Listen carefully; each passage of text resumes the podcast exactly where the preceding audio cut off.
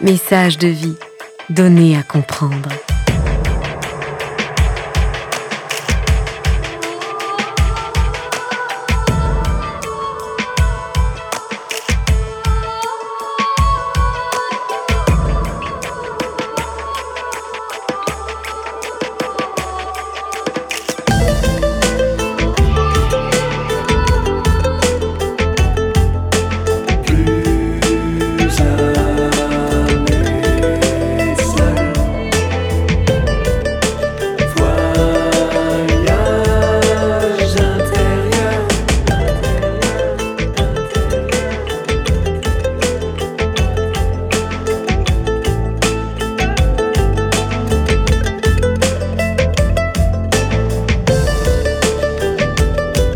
De vie, une émission produite par Richard Federman.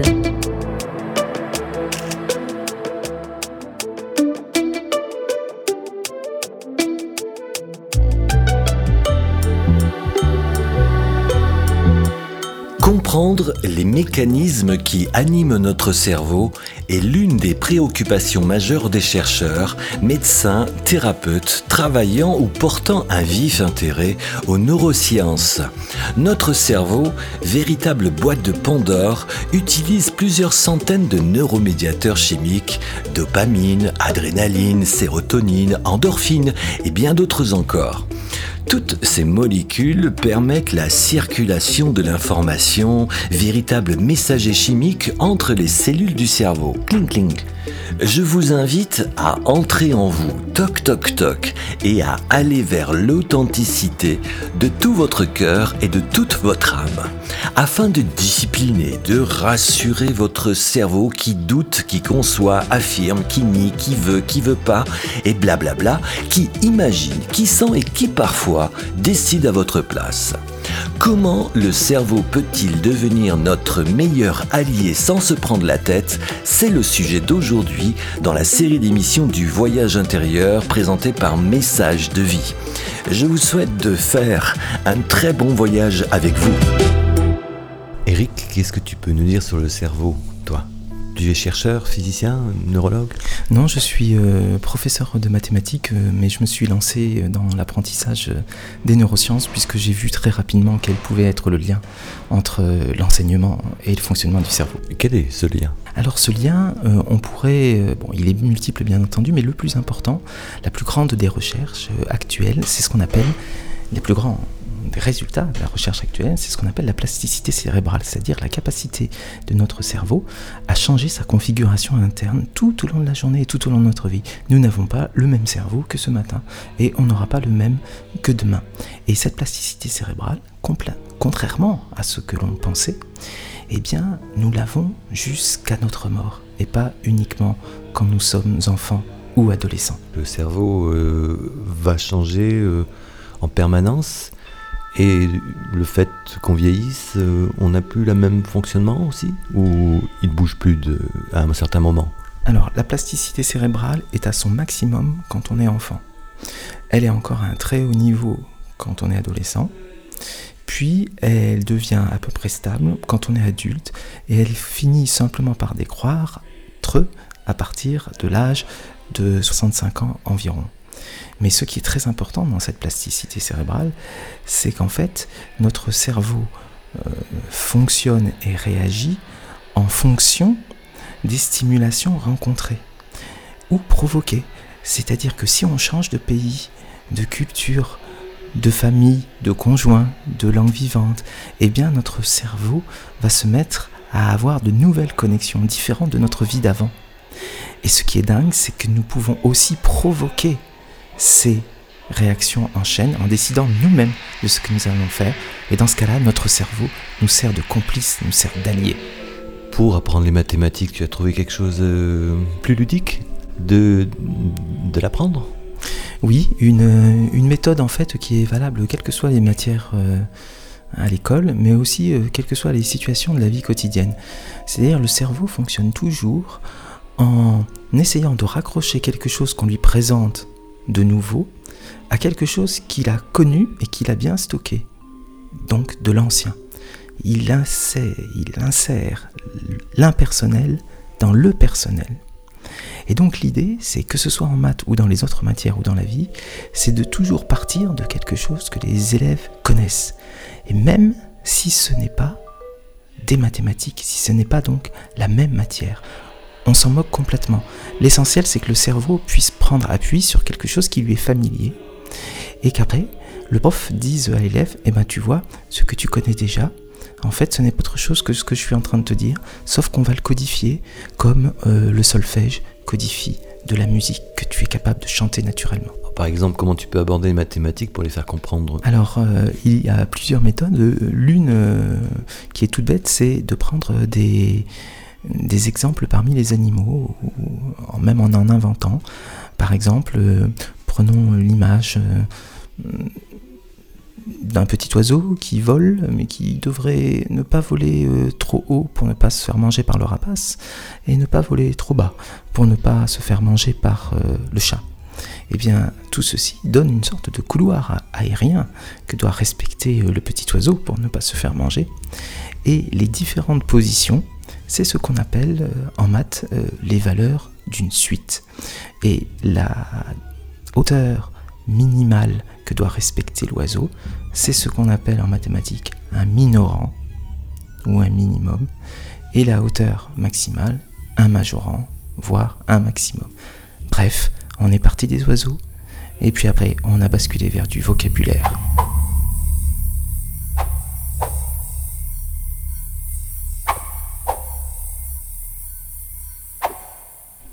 Pourquoi c'est si compliqué d'apprendre l'anglais, d'apprendre les maths, d'apprendre certaines matières? Pourquoi c'est des fois difficile, on se bloque et on dit on n'est pas capable de faire ou, ou c'est pas fait pour nous?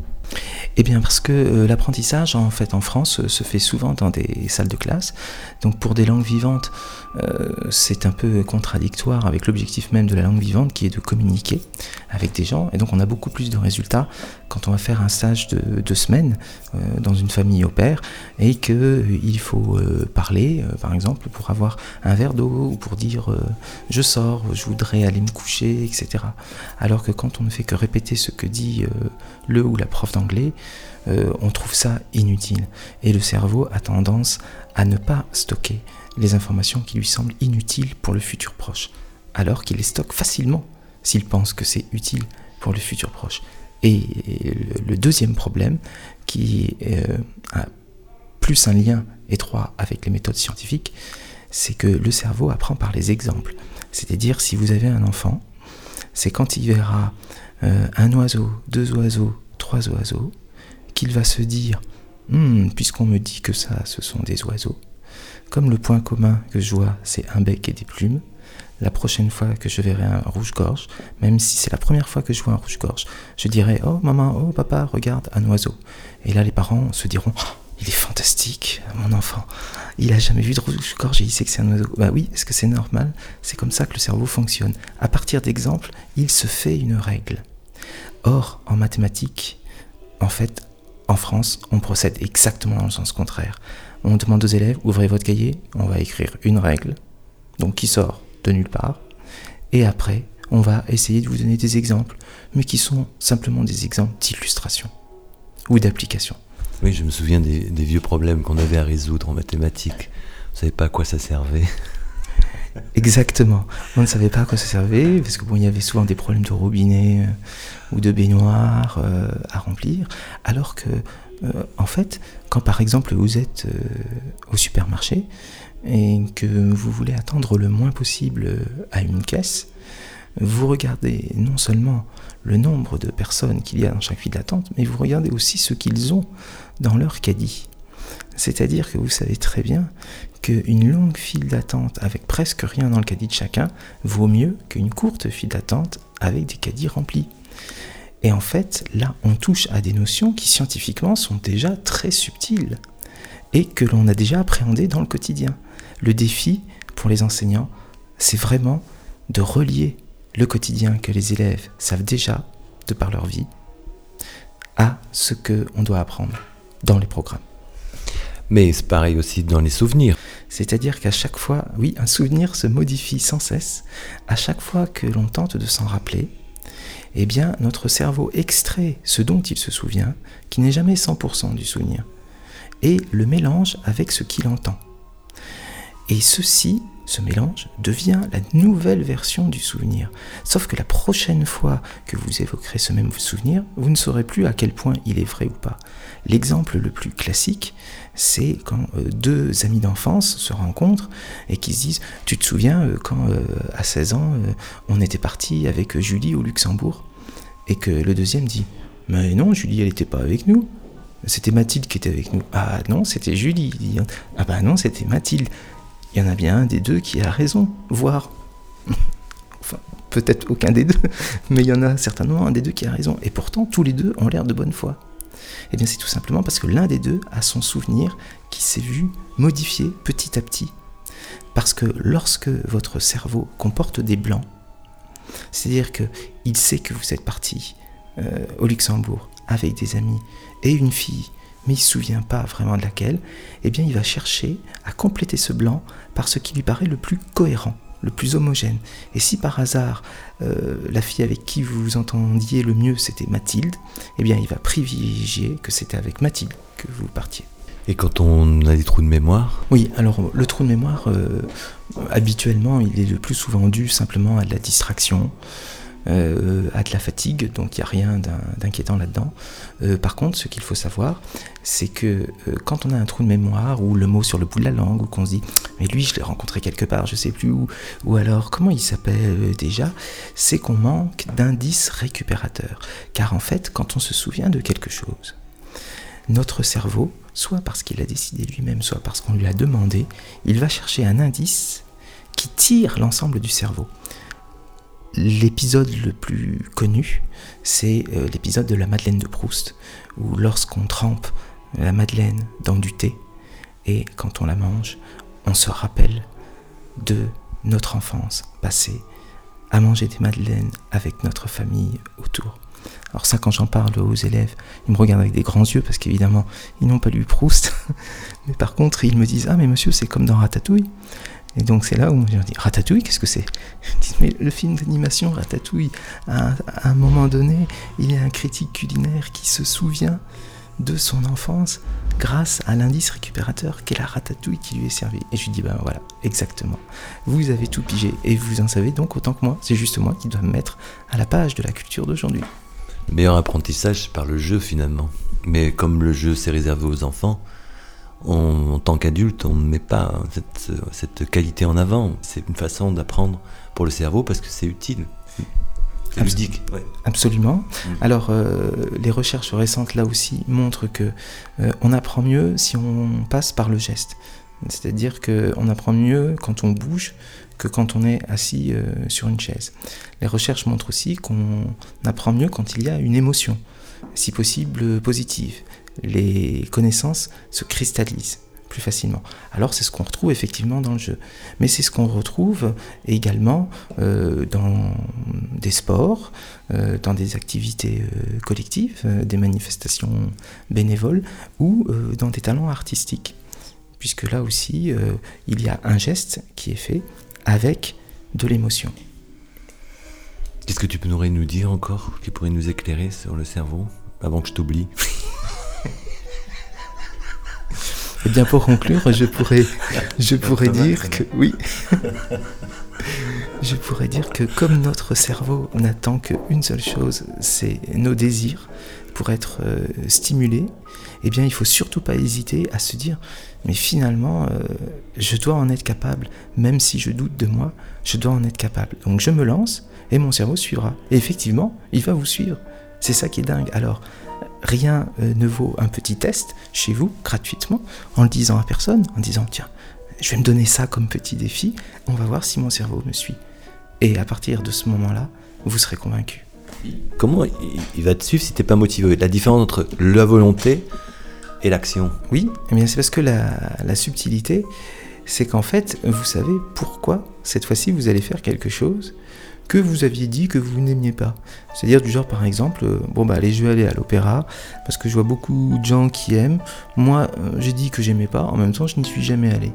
Donc je vais casser mes habitudes et je vais tenter le coup.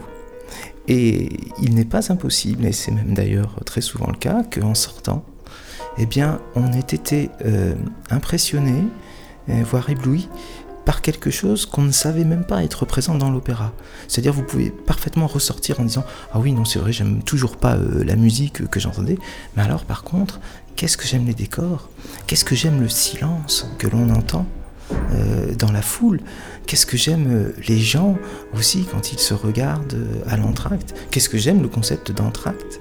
Qu'est-ce que j'aime le concept de soirée, etc., etc. Et en fait, c'est en brisant ces habitudes, en disant, allez, je vais tenter quelque chose qui n'est pas dans mes habitudes, et je vais certainement y découvrir quelque chose dont je ne me doutais pas. Et eh bien, c'est à ce moment-là que vous stimulez votre cerveau et que vous créez des connexions neuronales. Donc, c'est vous qui l'avez voulu, en poussant votre cerveau, mais c'est votre cerveau qui va s'occuper de les faire. C'est ça qui est bien. Tu me fais un massage de la tête? Guillaume Tu passes par les oreilles et par les nez. Merci Eric. Tout simplement, message de vie. Eric Gaspard enseignant de l'éducation nationale et passionné de neurosciences, notre premier invité dans Message de vie. Il a créé 145 neuroclasses en France pour transmettre à ses élèves l'art d'apprendre, une autre manière d'utiliser notre cerveau pour l'apprentissage des mathématiques. On va faire une petite pause.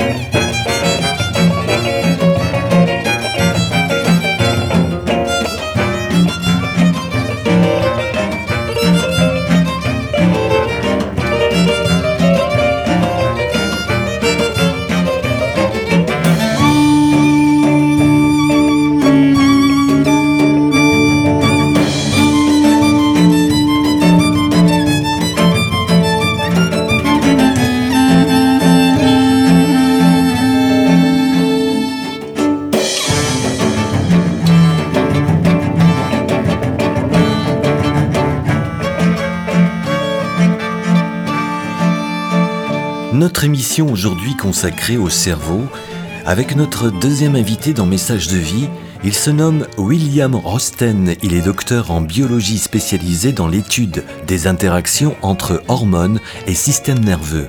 Message de vie, donné à comprendre.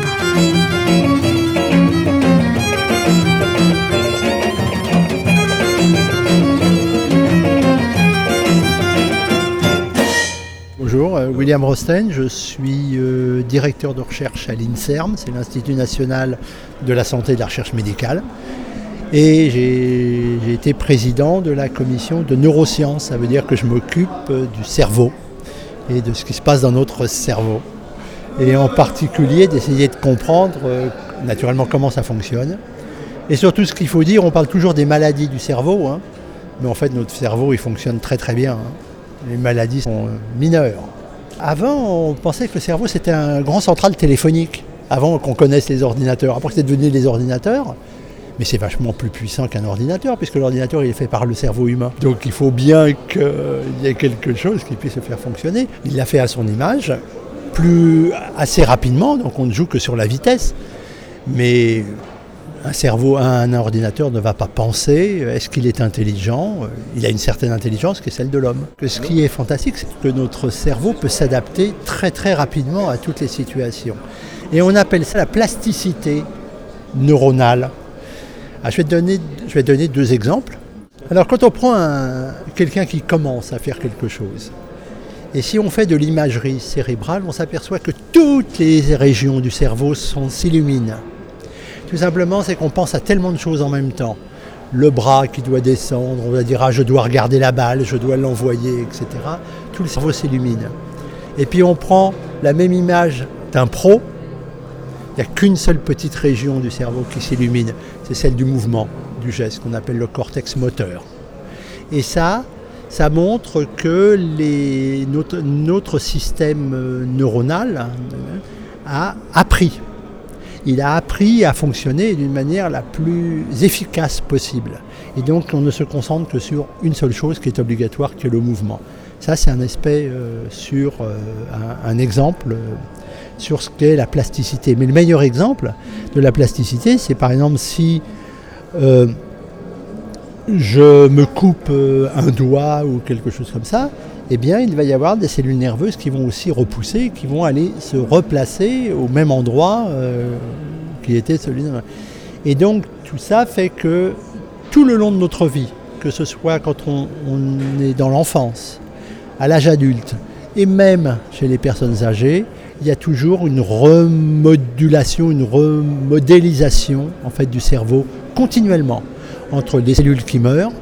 Certaines meurent parce qu'elles ne servent plus à rien. Il ne faut pas penser que tous nos neurones meurent comme ça parce qu'on vieillit. C'est tout simplement elles ont terminé leur, travail. Ont terminé leur travail, on n'en a plus besoin. Alors elles meurent. Et quand on dit qu'on on perd tous les jours des neurones, oui, on en perd. Mais parmi ceux-là, il y en a qui ne servent plus à rien. Parce que euh, au cours du développement, elles ont eu leur rôle. Au cours de l'âge adulte, elles ont pu avoir le rôle. Et puis au cours du vieillissement, elles n'ont plus le même rôle. Tu es spécialisé dans le stress? Oui. Alors c'est un circuit à part ou c'est mais il en doit en exister des milliers, des millions de, processus. non non, il y a un grand, il y a un système qui est toujours mis de la même façon. Euh, quand on parle du stress, la première réaction des gens, qu'est-ce qu'ils disent? J'ai une... Une colère, tu as L'adrénaline. Ah, c'est quand tu as le stress, tu dis ça? Oui. Ah, quand j'ai l'adrénaline, c'est quand je vais vraiment m'énerver. L'adrénaline qui monte. Pourquoi? Parce que très rapidement, lorsqu'il y a une, situation euh, stressante. Stresser, c'est s'énerver? Pas obligatoirement. Pas obligatoirement. Non, non, non. Il peut y avoir une, peur et tout. D'ailleurs, ce que disait Hans Sellier, un Hongrois qui a émigré au Canada et qui a, lui, euh, donné ce nom de stress. D'ailleurs, mon dernier roman s'appelle euh, Les caprices du Nobel à la découverte du diabète et du stress. Et, j'explique très bien là-dessus, c'est que, euh, que la situation soit joyeuse ou pénible, notre organisme va répondre exactement de la même façon. Il va répondre par une libération d'adrénaline très rapidement, par les nerfs qu'on a périphériques, vers une petite glande qu'on trouve au-dessus du rein, qu'on appelle la surrénale. Et cette adrénaline, va permettre, en fait, euh, du moins ce système va permettre la libération d'adrénaline par cette petite glande qui va agir sur nos muscles et au niveau du foie pour une seule chose, la formation de sucre, de glucose qui est absolument indispensable comme source d'énergie à nos neurones et à toutes nos cellules. Donc ça va être la première réponse, parce que si je, suis stressé, je vois une voiture qui arrive devant moi par exemple et que je dois courir, il faut bien que mes muscles aient de l'énergie. C'est comme ça que ça se passe. Et on est vachement plus intelligent, parce que si je cours, je ne sais pas combien de temps je vais courir. il y a un deuxième système qui se met en place qui est un peu plus lent, qui fait agir le cerveau, une glande qui est sous le cerveau qu'on appelle l'hypophyse, et encore nos surrénales. Et ça, c'est ce qu'on appelle l'axe du stress. Et là, ce sont des hormones qui vont agir, mais comme elles vont agir à un temps beaucoup plus long, donc notre réponse au stress, elle peut être très longue, elle peut durer deux heures, trois heures par exemple, plutôt qu'elle soit dans un temps extrêmement rapide comme peut le faire l'adrénaline.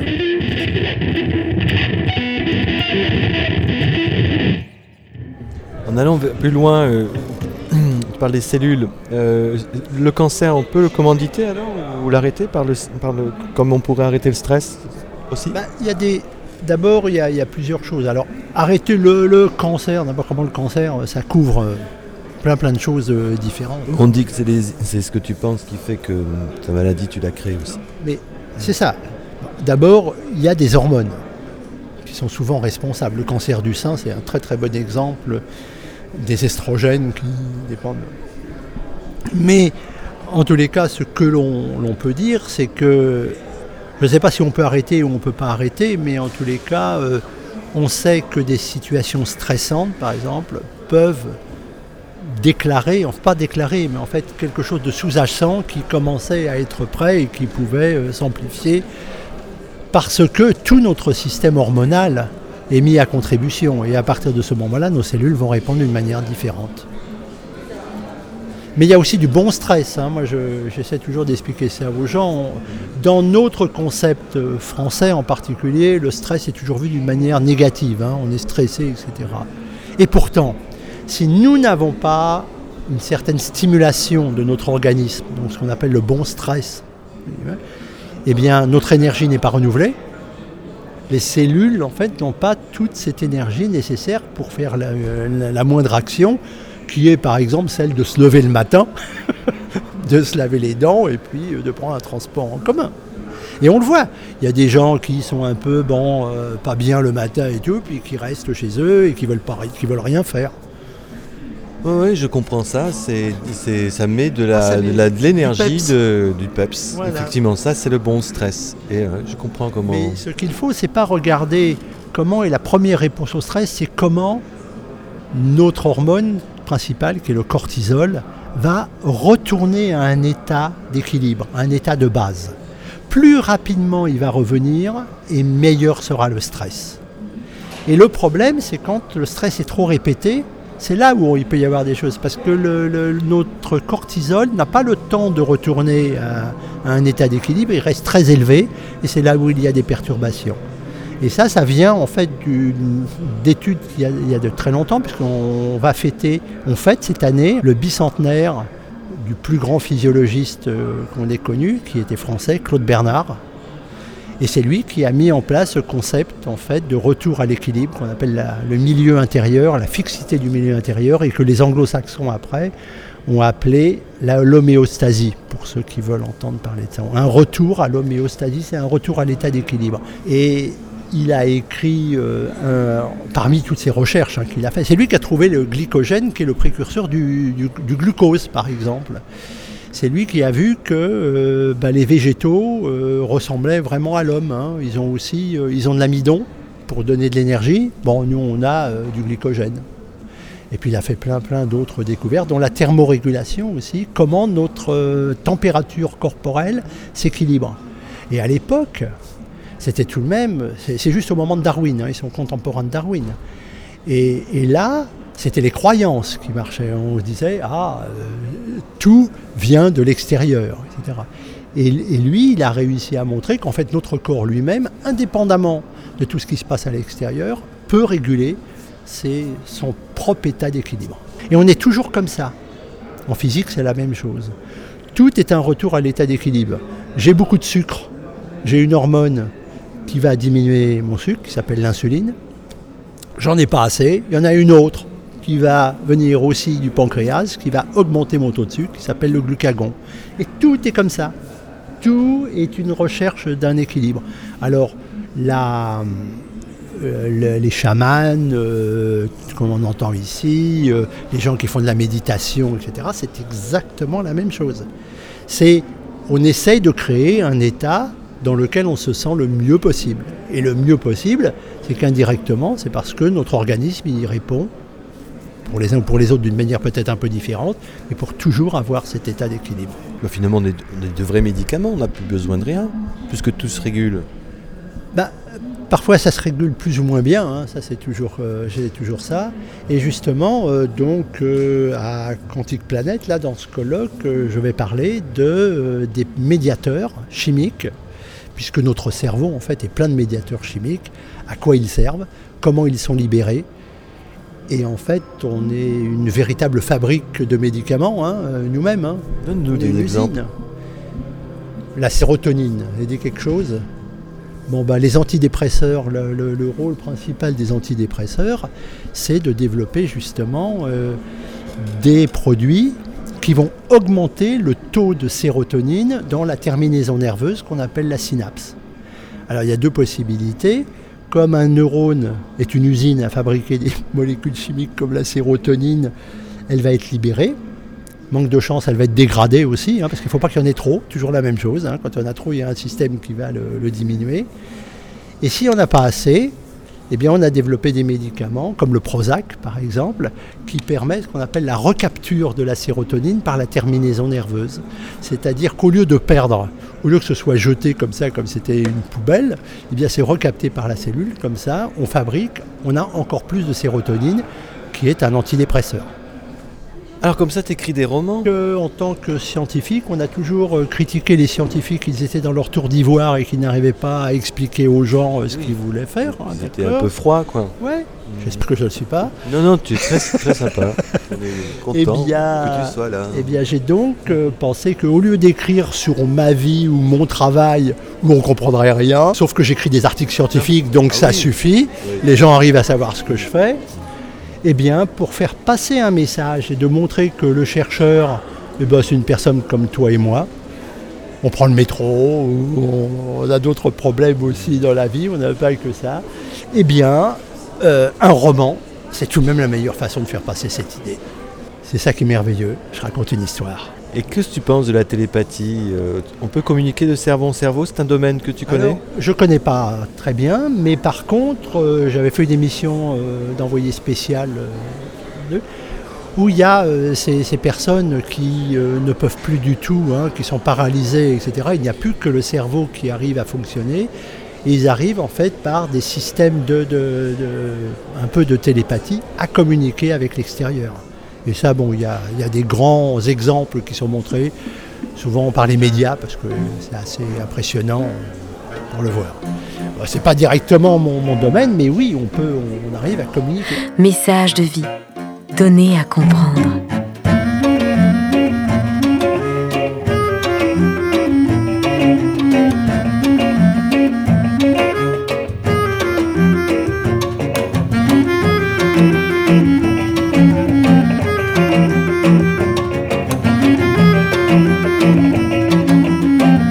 Partons à la découverte d'un autre aspect du cerveau, comme le disait à l'instant William Rosten. Peut-on communiquer par télépathie? Corinne Sambran, écrivaine et pianiste-compositeur, a collaboré avec des scientifiques. Elle est à l'origine du premier protocole de recherche sur la transe chamanique mongole étudié par les neurosciences. Elle a écrit aux éditions Albin Michel Les esprits de la steppe. Corinne Sambran. Message de vie. Donner à comprendre. Alors, euh, j'ai demandé à, des chercheurs bah, d'essayer de, faire une étude euh, de mon cerveau euh, pendant la transe, mais c'est là qu'ils m'ont dit, mais un tambour chamanique, on va pas pouvoir le faire entrer dans un laboratoire de recherche, parce qu'on va vous mettre des électrodes sur la tête et relier un ordinateur, et que ça va tout nous casser si vous jouez du tambour, et puis qu'en plus j'avais tendance à sauter beaucoup, enfin à faire des mouvements très violents, très brusques. La transe est assez violente en Mongolie. Donc euh, il m'a dit il faut vous entraîner à induire la transe par la volonté. Si c'est pas possible, on n'arrivera pas à faire ces, études. Voilà. Donc je me suis entraînée, euh, j'ai provoqué en fait le tremblement euh, que provoquait le son du tambour au début, au, début quand je pratiquais. Et ce tremblement a réinduit un jour, a réinduit la transe et je retrouvais l'état de transe grâce à ce, mouvement physique. Et à partir de là, ben, je me suis entraînée à maîtriser un peu la transe, à essayer de le faire le moins, moins, moins violemment possible. J'ai réalisé que c'était possible, qu'on pouvait arriver à maîtriser un peu la transe, ce que font les chamans d'ailleurs et que j'arrivais pas à faire avant. Et euh, Pierre Etévenon, donc qui est ce chercheur euh, à qui j'avais fait cette, cette démonstration, m'a mise en contact avec un chercheur à Edmonton, au Canada, euh, à l'Alberta Hospital. Donc lui dirige un service de psychiatrie adulte et je me suis retrouvée aussi en psychiatrie. Et il a fait, il a fait des tests. donc il a mis des électrodes sur ma tête pour savoir dans un état normal, à l'état de repos. Il a fait un premier enregistrement et puis après il a fait un autre enregistrement, un, un, électroencéphalogramme pendant l'état de transe. Voilà. Et après, il a comparé ces enregistrements. Donc l'état, à l'état de repos, il a comparé à un groupe contrôle qu'on appelle groupe contrôle, c'est-à-dire 80 personnes de femmes et droitières comme moi, et de milieu social équivalent. Donc c'est comme ça qu'ils font ces groupes contrôle. Et donc on a, il a vu que ces, tracés étaient tout à fait normaux. En revanche, pendant la transe, il a comparé ses résultats à des tracés de malades qui souffraient de schizophrénie, qui souffraient de manie et de dépression donc un ou l'un ou l'autre. Et euh, il m'a dit, euh, pour moi, l'état de transe est dangereux parce qu'en comparant tes tracés à ces trois pathologies, j'ai trouvé que c'était comparable aux trois pathologies à la fois. Donc déjà ça, c'est extrêmement rare. Et il ne comprenait pas comment un cerveau euh, sain pouvait, juste par la volonté, déclencher un état euh, qui était aussi pathologique et en revenir juste par la volonté et sans séquelles. Voilà. pour ça, pour lui, c'était une découverte sur le fonctionnement du cerveau. Donc ça, ça a fait avancer les connaissances, euh, euh, les limites des connaissances sur le cerveau. Mais il est resté sur son, sur son, sur son avis de médecin chercheur et il dit la transe est une psychose généralisée. Cette forme de transe en tout cas. C'est une psychose généralisée, pour moi c'est dangereux. Ce à quoi euh, Pierre Etévenon, qui lui était directeur de recherche euh, à l'INSERM, qui a travaillé à Princeton sur le LSD, euh, sur l'effet du, LSD sur le champ visuel, qui, est donc un chercheur, un des pionniers de l'électroencéphalographie, lui dit non, pour moi c'est pas, pas pathologique, c'est juste qu'on ne connaît pas cet état. Donc comme on ne connaît pas cet état, ben forcément on le, compare à des états qu'on connaît, qui sont pathologiques, mais pour moi, le cerveau dans cet état-là a des normes qui sont différentes de, des normes qu'on applique à un cerveau à l'état de repos, et on ne peut pas dire que c'est pathologique, et c'est peut-être justement grâce à ces à, ce fonctionnement soi-disant pathologique qu'on accède à des capacités du cerveau qui sont, euh, qui sont différentes et, qui nous permettent de, voir autrement la réalité. Voilà. Donc euh, là, le résultat de ça, c'est que on a montré que la tranche chamanique modifiait le comportement du cerveau. Ça, c'était, c'était ça le but. Donc si on avait ces perceptions, c'est justement parce que tout d'un coup, le cerveau fonctionnait différemment. Et donc on avait une autre perception de la réalité, tout simplement. Donc il n'y avait rien de magique là-dedans. C'est pas au son du tambour, c'est pas la sonorité qui fait qu'on peut changer de conscience Alors au départ c'est ça, c'est comme ça que les chamans euh, entrent en transe, c'est le son qui modifie le comportement du cerveau, mais le son n'est pas nécessaire puisque je l'ai pu l'induire par la volonté. Donc le fait de juste l'induire par la volonté, ça veut dire que c'est vraiment purement une capacité du cerveau euh, qu'on peut développer, qu'on peut travailler euh, comme, comme une fonction athlétique ou comme un entraînement à, à un apprentissage. Pour toi, quel est le but de rentrer en transe? Qu'est-ce que ça t'a apporté toi aujourd'hui? Et comment tu utilises la transe aujourd'hui dans ton quotidien? Je ne l'utilise pas dans mon quotidien, je ne fais pas de, de, de, consultation, de formation, parce que justement ce programme de recherche en neurosciences fait qu'on reste dans, un cadre strictement scientifique. Mais euh, en revanche, euh, quand je vais en Mongolie, je, travaille avec les chamans, je l'utilise, et, c'est véritablement un outil qui permet d'aller, comme on le disait, alors eux parlent de monde des esprits, mais en fait c'est un champ d'information, a priori, nous on va l'appeler comme ça, c'est pas une explication, c'est une interprétation. Donc ce champ d'information, euh, le chaman, la transe nous permet d'aller ben, savoir ce qui est, euh, ce qui est, euh, ce qui est euh, ce qui est bon pour nous, ce qui n'est pas bon pour nous. Donc le chaman va aller chercher des informations qui vont permettre à la communauté de vivre en harmonie avec son environnement. Parce que ça, c'est vraiment l'essentiel pour eux. C'est cette notion de je dois absolument respecter certaines règles. Donc ça tourne autour du respect, hein, le respect de l'environnement, le respect de son troupeau, le respect de, des rituels. Donc tout ce respect-là fait qu'on va vivre en harmonie avec son, son environnement. Donc là, dans ce champ d'information, dans ce monde des esprits, ils vont chercher les guides et les informations qui vont leur permettre de vivre en harmonie et pour vivre bien. Hein. Ça sert pour soi-même parce qu'on se dit que cet état-là nous permet d'accéder à une réalité augmentée. Alors, dans la mesure où notre cerveau est l'interface avec le monde, et, notre interface avec le monde, ben, plus on rend cette interface performante et plus on a d'informations de ce monde. Donc aujourd'hui, j'en ai gagné une grande liberté. C'est vraiment le mot que je peux dire. C'est-à-dire que j'ai l'impression de naviguer dans un environnement moins serré et que quand j'ai besoin d'une information, il suffit que je trouve cet état pour aller, euh, pour aller savoir ce qui est bon pour moi. On va simplifier. Voilà. Donc si j'ai un projet, si j'ai quelque chose, ben je peux euh, essayer de savoir, avec cette perception élargie de, de, de, l'accès euh, au monde, ben de, percevoir si c'est bien ou si c'est pas c'est pas ce qui est cohérent avec, avec ce que je fais. Euh, voilà, déjà, ça c'est important. Parce que cette expérience, est, avant tout, elle est perceptive. C'est-à-dire qu'on ressent quelque chose et on sait que c'est ça. C'est un outil intéressant, c'est quelque chose qui est intéressant. Donc, dans cette expérience, qui est avant tout une expérience euh, personnelle, euh, qu'on vit par l'expérience de vie, on ressent forcément des choses qui nous disent que c'est bon ou c'est pas bon pour nous. Euh, c'est comme si on se brûle, ben on sait tout de suite que c'est pas bon pour nous. Je veux dire, c'est du même ordre. C'est-à-dire que dans cet état, on sait tout d'un coup que c'est un état intéressant et que c'est quelque chose qui, euh, qui nous permet, ben, euh, oui, de vivre mieux, de changer son rapport au monde parce qu'on en perçoit plus, de changer son rapport aux autres parce qu'on les perçoit plus simplement. Parce que dans cet état, justement, le cerveau spéculatif étant moins présent, ben, la notion d'ego, elle disparaît. Enfin, presque. Elle disparaît pas complètement, mais elle est beaucoup moins présente. Donc, nos sociétés, nous, nos sociétés, occidentales ont cultivé en nous l'intellectuel, absolument, au détriment du perceptuel, ce que j'aime bien appeler le perceptuel.